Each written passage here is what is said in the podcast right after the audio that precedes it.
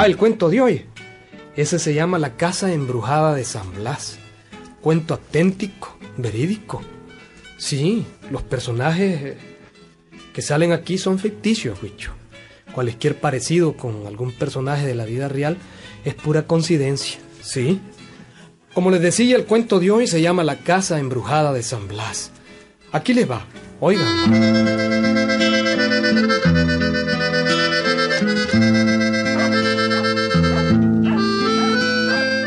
El pueblito de San Blas, cercano al galope, era famosa una casa embrujada que había a una cuadra de la plaza. Era una casona de taquesal, paredes encaladas, techo de teja, una puerta al frente y una ventana, corredor para afuera sin enladrillar, cuatro horcones rústicos y acera alta. Estaba habitada por una familia que por lo visto se había acostumbrado a vivir así en medio de duendes y fantasmas. La casa era famosa y la noche, hombre, todos le tenían miedo a esa casa. Cuando entraban las sombras de la noche, Leiden se atrevía a pasar ni por la calle, ni por la calle, porque los espíritus los apedreaban. Sí, los apedreaban según comentaba la gente. No, no, no, no, no, no, no. Es mejor no pasar por ahí. No. Los duendes viven en esa casa. Hay duendes enamorados de la blanquita. Y cuando un duende se enamora de una muchacha, no hay quien la salve. Eh, pero, niño, tal vez llamando a un sacerdote para que conjure la casa con agua bendita. Nada. Ya vino el otro día el padre Guevara Blanco y lo empaparon en agua. Lo bañaron de pies a cabeza. Hasta la sotana tuvo que quitarse. Ese duende no respeta nada. Santísima Virgen. ¿Y cómo vamos a hacer nosotros si esos duendes se pasan para las otras casas? No hay peligro. Ellos persiguen a la Blanquita, a la hija de Filiberto Fajardo y no se irán hasta que la muchacha se muera. ¿No la has visto cómo está de pálida, pálida? Ay, Dios mío. Aquí lo único que queda es rezar. Hay que rezar mucho para que esos espíritus burlones no sigan molestando.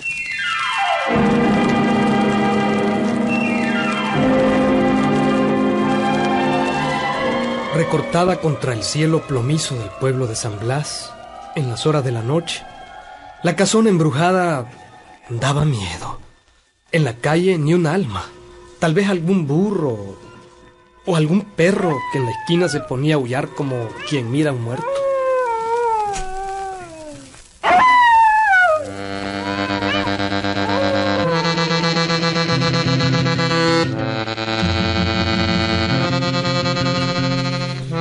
Y adentro de la casa, la pobre Blanquita, una muchacha que era muy bonita y que ahora estaba consumiéndose. Flaquita, flaquita, perseguida por un duende. Día estaba peor. Pálida, flaquita, los ojos hundiéndosele en las cuencas con ojeras moradas, trenzas largas que le llegaban hasta la rabadilla, y su padre la miraba cada día peor. Y así, mirando que su hija se le iba a morir, decidió... Gerarda. He decidido llevar a esta muchacha donde un buen doctor.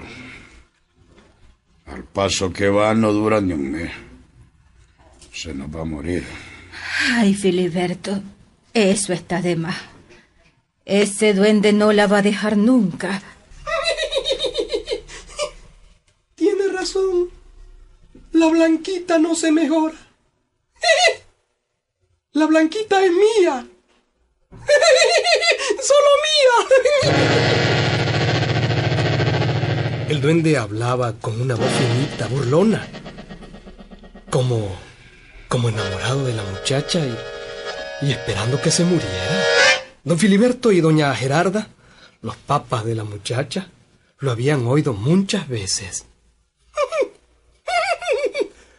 La blanquita no tiene remedio. No. Su remedio es morir. y venir a vivir conmigo a la otra vida. ¡Oh!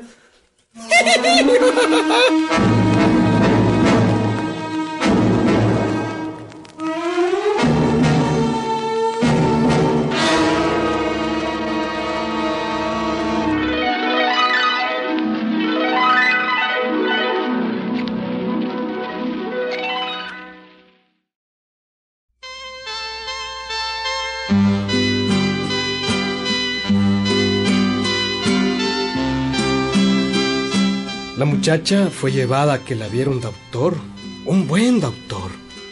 Le recetó buenas medicinas para que le diera hambre, le recetó algo para la anemia, y la muchacha tomó todas aquellas medicinas, pero, amigos, nada. Ni el pastel como dicen ahora. Seguía tan pálida y tan flaquita, flaquita que ya casi no podía ni caminar. Fue por aquel tiempo cuando llegó a San Blas el curandero y espiritista Policarpio José Meléndez. Sí, y al llegar aquel hombre al pueblo, claro que, que don Filiberto fue a hablar con él.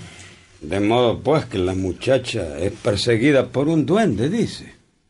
Exacto. No la deja ni dormir ni comer. La muchacha se ha puesto flaquita, flaquita. Y toda la casa en la noche se llena de lamentos de muertos. Con que muertos, ánima, arrastrar de cadenas y todo eso, ¿verdad? Todo eso. Mi mujer y yo ya no aguantamos. Fuimos a ver un doctor en la capital y nada. ¿Y qué van a hacer buscando doctores, hombre? Si esto no es cuestión de doctores, es cuestión de, de ciencias ocultas. También trajimos al padre Guevara Blanco que traía oculto unas cosas debajo de la sotana.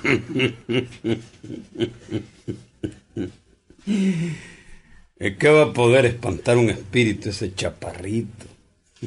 Con toda seguridad pesaban más las cosas que traía aquel. A eso lo asusta cualquier muerto, amigo. Miren, lo que ustedes necesitan es poner en mis manos a esa muchacha. Yo la curo en un mes. ¿Cómo?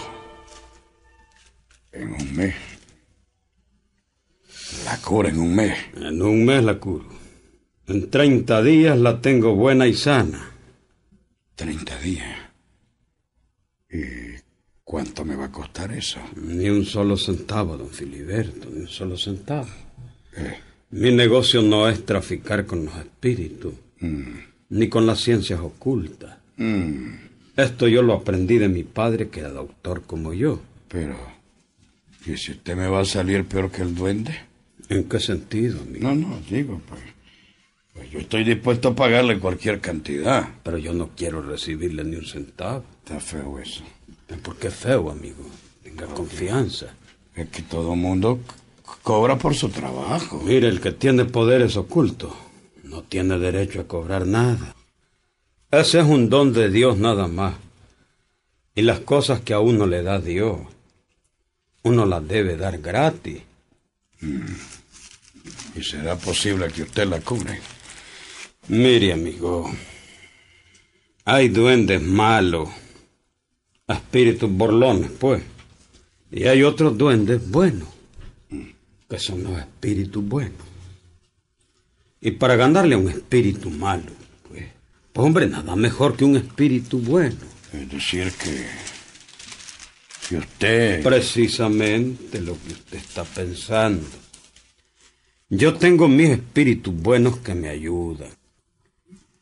A ese duende malo, yo le voy a echar a Luisito. Mi duende bueno. Tinito. Luisito. Ah, Luisito. Luisito es amigo mío y siempre me ayuda. Es decir, que. que va a poner a pelear a, a los dos duendes. Ni más ni menos, ni más ni menos. Déjeme a mí ese trabajo. Mañana comienzo yo.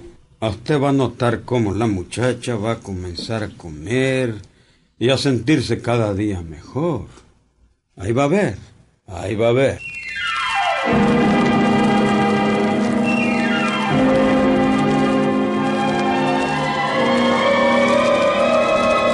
Y aquella misma noche, el curandero Policarpio invocó a su duende bueno, al espíritu de aquel duende bueno, y le contó el problema. Hombre, Y el día siguiente Policarpio visitó la casa embrujada de San Blas y anduvo por todas partes poniendo crucitas de madera, crucitas sencillas hechas con palo de fósforo. Mire, ponga cuidado. Sí, Aquí, en la mesa del comedor, sí. pone cuatro crucecitas. Así, mire. Así, una aquí. No, no, no puedo escribir la, la crucecita con un cuchillo en el aire. No, son puestecitas, son de madera. Así, ¿verdad? Como yo le estoy indicando. Ajá. Ven y ve, Gerarda. Ven y ve. Sí estoy viendo. Sí estoy viendo. Ve. En el aposento, ustedes rodean de crucecitas la cama de la blanquita. Aquí una, allá otra, allá otra, allá otra. Por todas partes pongan crucecitas.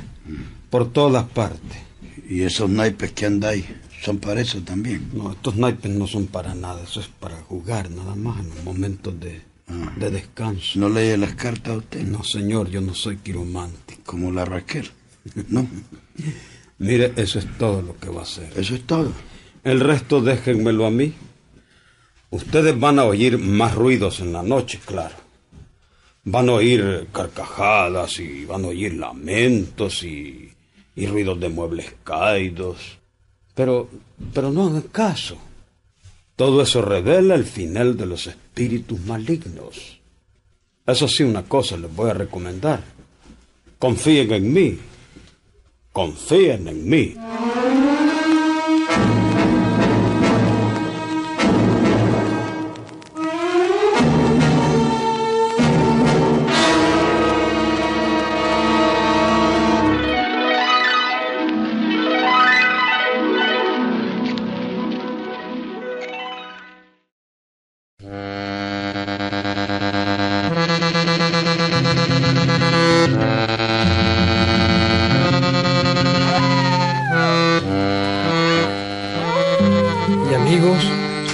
Blas fue testigo porque el vecindario se dio cuenta de todo. Aquella noche los ruidos en aquella casona se oyeron por todo el pueblo. Gritos, ayes, lamentos, arrastrar de cadenas, aullidos de coyotes, carcajadas. Era un escándalo espantoso.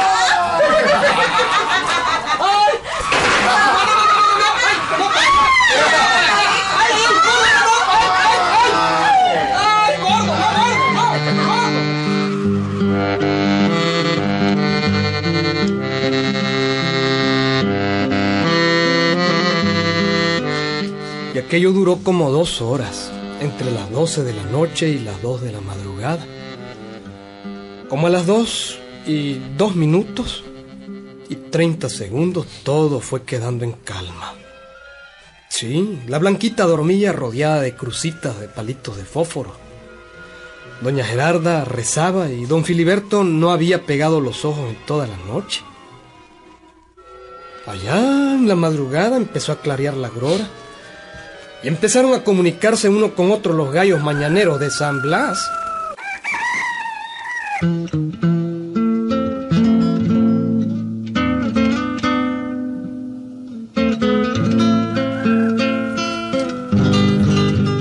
En la casona embrujada algo había cambiado. Todo se sentía distinto. Hombre, como que un hálito de felicidad había adentrado. La blanquita se levantó alegre, coloradita, sonriente, siempre flaquita, pero con gran ánimo. Mamá, tengo hambre. Eh, Siento algo por dentro. Como que tengo ganas de correr. Filiberto, oh, Filiberto, esto es un milagro. Oíste a la blanquita. Sí, Gerarda. Sí, tiene algo por dentro. ¿Mm? Y además tiene meses de no probar bocado. Dale de comer. Ponerle su cafecito. No mucho porque se puede indigestar, pero dale algo. Pronto, pronto. Buenos días, papá. ¿Cómo amaneció? Muy feliz, mi hija, muy feliz. Gerarda, Gerarda, qué alegre. Ya mi hija se va a poner gorda como vos. Esto es maravilloso. Voy a ir ahorita mismo donde ese curandero. Te- Tengo que contarle lo que ha ocurrido. Anda, Filiberto, anda. y dale por lo menos las gracias a ese bendito hombre. Anda, anda.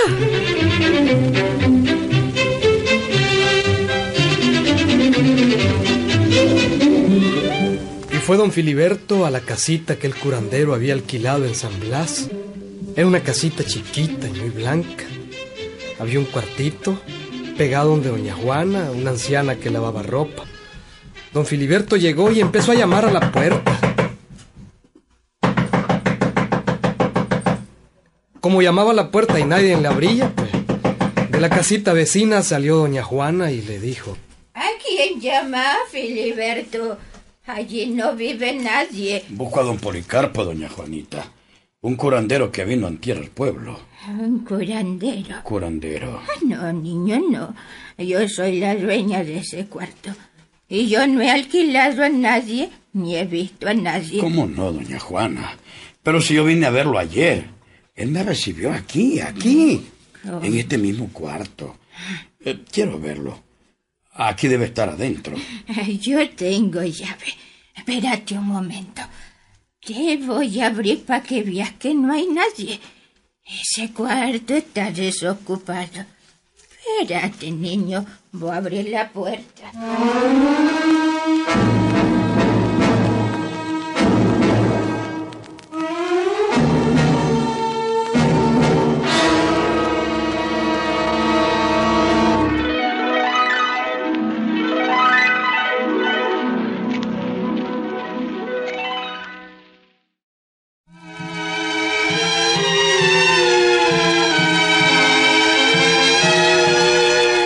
Abrió la puerta doña Juana y efectivamente... Epa, adentro no había nada. Nada ni Naiden. Sí, no había Naiden. No, no, no entiendo. Epa, no entiendo. Aquí está telaraña, Jaime. En este cuarto no entra nadie desde hace mucho tiempo. ¿Estás segura, doña Juana?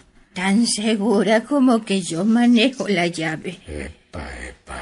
No habrás soñado, Filiberto.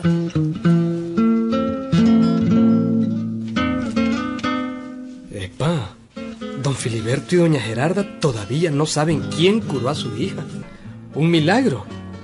Epa, ¿O a un santo al que le habían pedido la curación? Epa, epa. Doña Gerarda dice que fue San Martín de Porras, santo al que le habían pedido la curación de su hija. Que sea cierto, no sé. Pero el cuento fue auténtico y la muchacha se curó. ¡Hala! Todavía se me paran los pelos. Sí, amigo. Muchos yo sé que no lo creyen. Muchos no lo creen, pero es auténtico, oyeron, auténtico. Ahí nos vemos, Gilberto.